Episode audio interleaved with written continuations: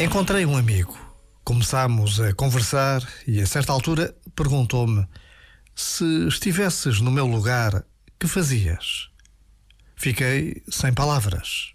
Na situação dolorosa em que se encontra, não soube o que lhe dizer. Fiquei ali, ao lado dele, na esperança de que a minha amizade fosse um apoio, uma força para ele. E rezei a Deus para que o ajudasse. Deus pode tudo. Já agora, vale a pena pensar nisto. Este momento está disponível em podcast no site e na app.